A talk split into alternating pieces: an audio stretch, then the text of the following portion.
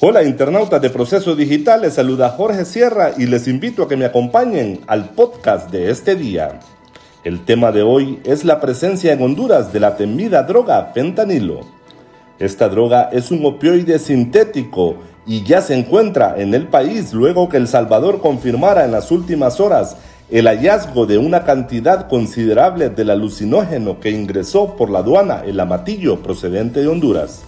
El fentanilo es un potente fármaco sintético, es aproximadamente 100 veces más potente que la morfina y 50 veces más potente que la heroína como analgésico.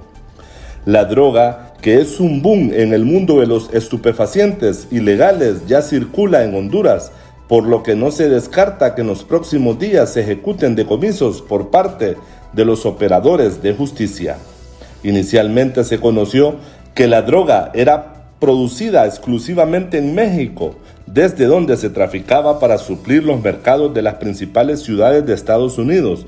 Sin embargo, un reciente informe retrata que la droga también era producida en Colombia y Ecuador.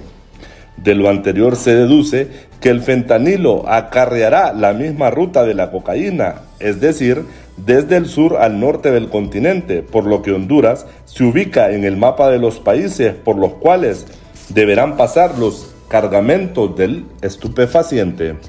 En febrero de este año, la gran novedad en el país fue el decomiso de un cargamento de hachís en una embarcación en el Caribe hondureño. Se trató de 324 envoltorios de hachís, droga derivada de la marihuana. Los cuerpos investigativos de Honduras están detrás de dos casos documentados de desvío de fentanilo desde la bodega de la Secretaría de Salud y que habrían ido a parar a cárteles que se dedican a la fabricación de drogas sintéticas. Una fuente oficial a la que tuvo acceso Proceso Digital detalló que se trabajan dos casos por desvío de lotes de fentanilo desde hospitales de la red sanitaria pública.